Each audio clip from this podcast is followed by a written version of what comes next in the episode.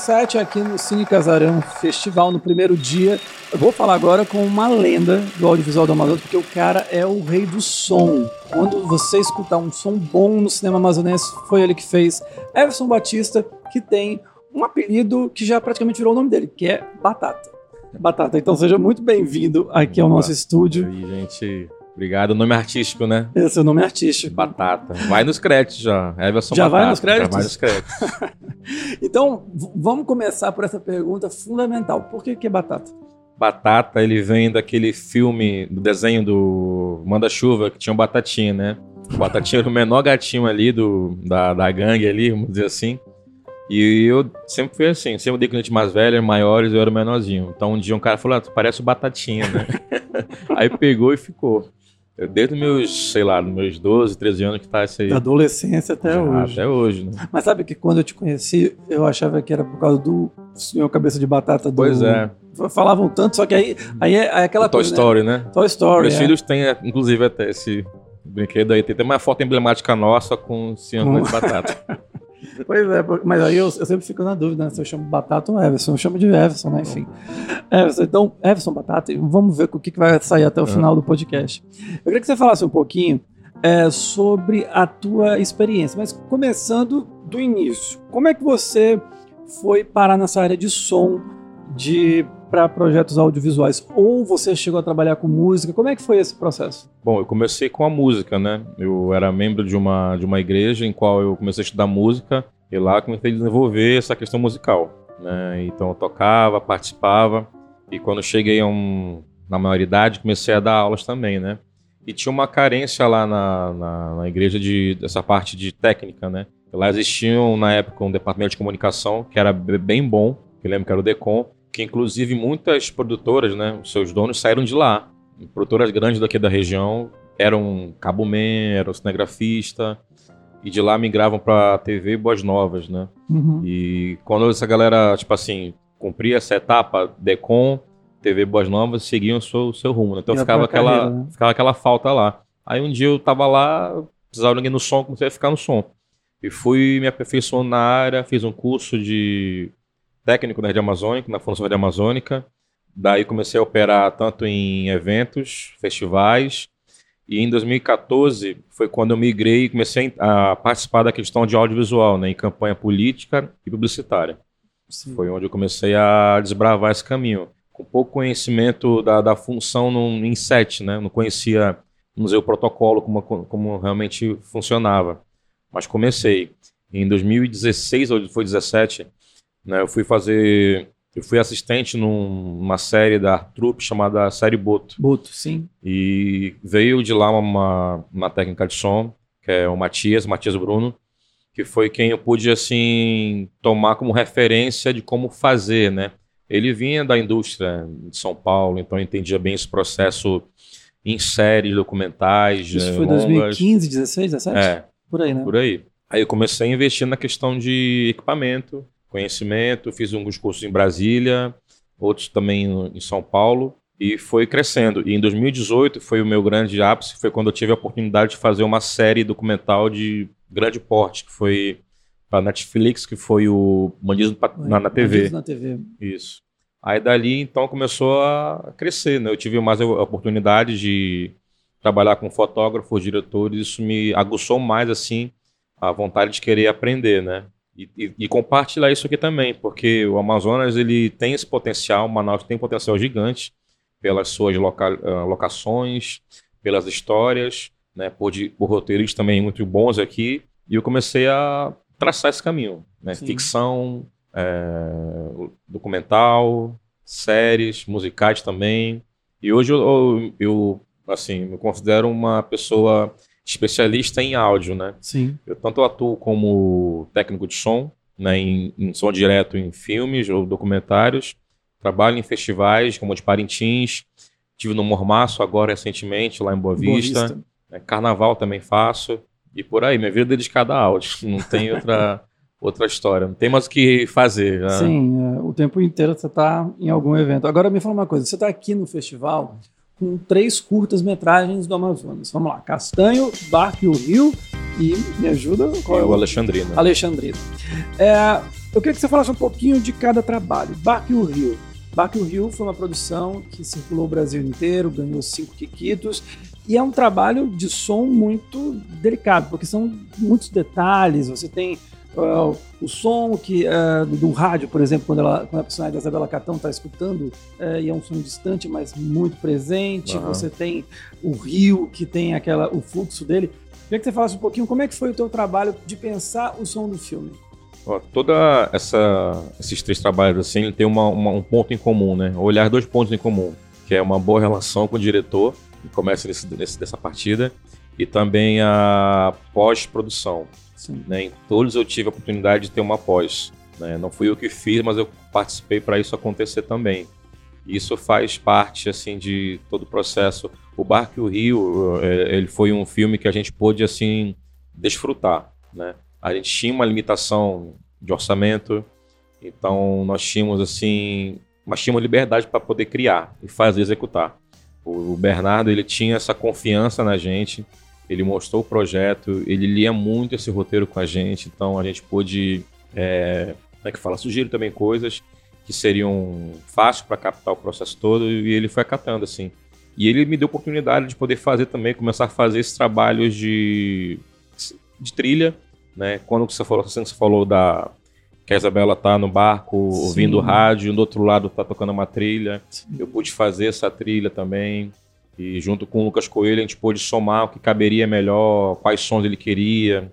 Gravei muito som de barco, de vários barcos assim. Quantas horas, assim, por exemplo, a gente uh, escutar é muito fácil, ver é muito fácil, mas quanto tempo leva esse processo assim de captar os sons? Como é que foi? Como é, quanto tempo é isso? Uma diária geralmente ela dura 12 horas, né? De gravando cenas diversas cenas, né, de locamento, refeição. Mas quando acaba o filme, eu ainda continuei fazendo alguns trabalhos de, de som. Porque a gente não tem, às vezes, o espaço ou som que a gente espera ter. Seja pelo barulho que tem, a gente não tem controle, né? De muita música poluindo ali. E por algo específico, de um rio calmo, por exemplo. Ou de um barco específico que a gente quer também. Então eu voltei muitas vezes ao porto ali, a Bossa Amarela, naquela muvuca lá, com muita gente, com pouca gente. É, andei em, algum, em, alguns barcos diferentes para poder chegar um, a um, ao que está hoje, né? Sim. Então foi muito dessa conversa com quem fez a pós de som, que foi o Lucas Coelho, né? Ele também fez a pós do, do Castanho, e com o Bernardo. Então isso, isso foi muito legal, porque a gente tinha essa. Tinha uma insegurança, mas a gente tinha uma noção do que a gente queria fazer. E foi legal porque a gente não tinha expectativa nenhuma sobre o que o Barco Rio podia render sabe? Quando a gente pensa no Barco Rio, como a gente começou a fazer, a gente puder um dia contar a história de bastidores, os perrengues que são bem hoje engraçados, né? Mas a gente não imaginava a proporção que ele ia tomar, assim. Né? Hoje vai, vai, vai virar um longa. É, o, o, lá em Gramado, que ele arrastou cinco kits, são uma coisa que para o Amazonas, né, acho que, sei lá, nunca vi acontecer ainda. Vai acontecer mais, eu creio também. E fora outros festivais também. Ele ganhou o prêmio de melhor som também em algum festival, que eu não lembro agora o nome. Sim. Foto, direção. Então foi um negócio muito legal por isso, pela confiança que a gente teve e liberdade de trabalhar. E Castanho? Castanho também é um filme que a sonoridade ela compõe muito aquele universo. Acho que a fotografia, aquele, aquele enigma que é um pouco a Sofia, né? A Sofia Sarrakian, que é a protagonista do filme. Eu queria que você falasse um pouquinho como é que é compõe um universo onde a personagem é muito silenciosa e, e esses sons, né? tanto aqueles que a gente consegue entender de onde vem, mas, vendo na tela, mas também os, os que estão fora de campo. É, eu queria que você falasse um pouquinho como é que foi esse trabalho para ti. Castelo foi legal de fazer porque ele foi no período que eu tinha mais recurso técnico para fazer ele. Você explorou todos os equipamentos que sim, tinha. Sim, na época do Barco Rio não tinha tanta coisa, né? O gravador, microfones. Já no Castanho não, foi legal porque eu tinha material. Eu tinha material e tinha vivência de outros trabalhos, né? Até que o próprio Danilo que dirigiu, a gente fez. A gente trabalhou, trabalhou em longas, né? Do, assim, já então tinha uma vivência de ver um set entender o que funciona e não funciona. Então foi muito prático nesse sentido.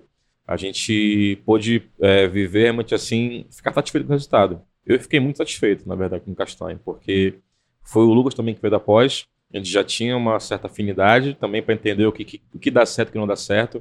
A gente sabe que o que, o que a gente puder fazer em set é, é, ali é, é melhor de fazer para não ter que voltar lá, como eu voltei às vezes no, na época do Barco Rio, explicando bem assim, você perde time da, das situações, né?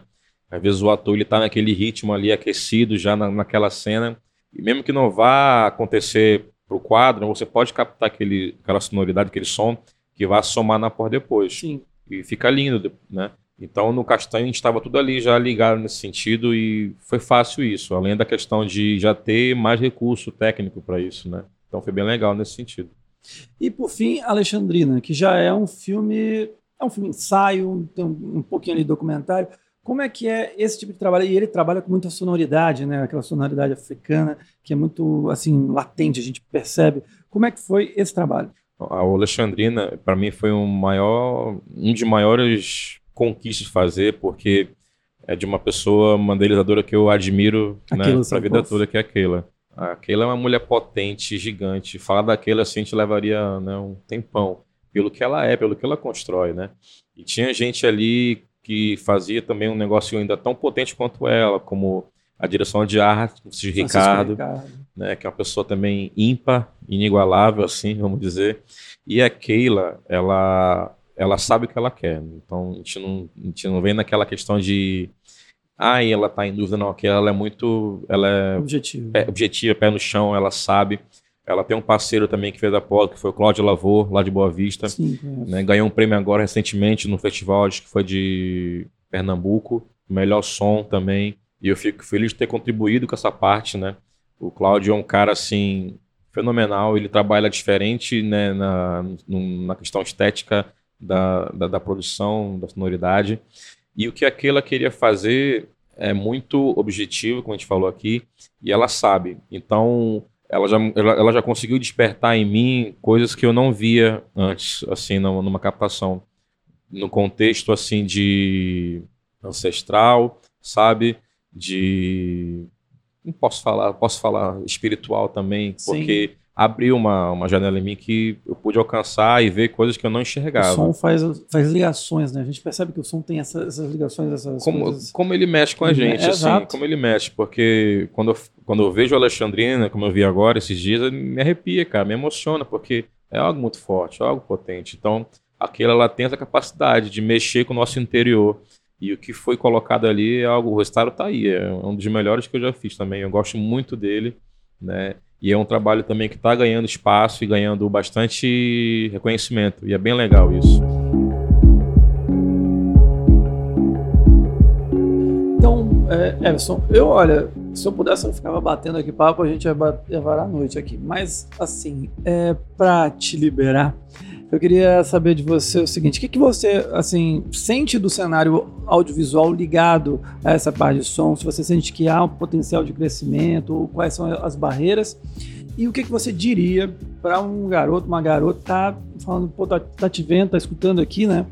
E eu queria saber o que, que você diria para ela, para eles, o que, que é, quais são os caminhos que ele pode aprender, que ela pode é, ter de conhecimento, aonde buscar esse conhecimento, que às vezes é, parece tão inacessível. Bom, primeira coisa, me procurem. eu, quero, eu quero muito assim ajudar, de verdade.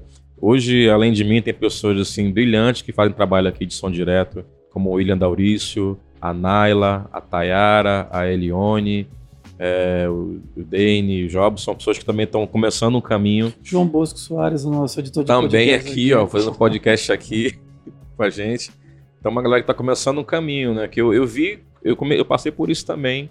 Então, eu vejo essa questão de se haver dificuldade técnica ou de experiência. E eu tenho maior satisfação em ajudar, assim, para querer estar. Tá. E também, dependendo da demanda, colocá-los em alguns trabalhos também, junto Sim. comigo, porque Alguns, alguns permitem que tenha um assistente e eu queria essa galera tá perto, para que eles possam né? é, viver. É isso, o Amazonas, Manaus, ele tem um aporte de gente tão talentosa, assim, que escreve, que atua, né, que está operando câmera, que está ali na maquinária, na elétrica, que é tão bom, entendeu? Então funciona, né? E se você quer fazer parte disso, né, procure a gente acompanhe o Cine 7, eu sempre falo isso em todo lugar que eu vou.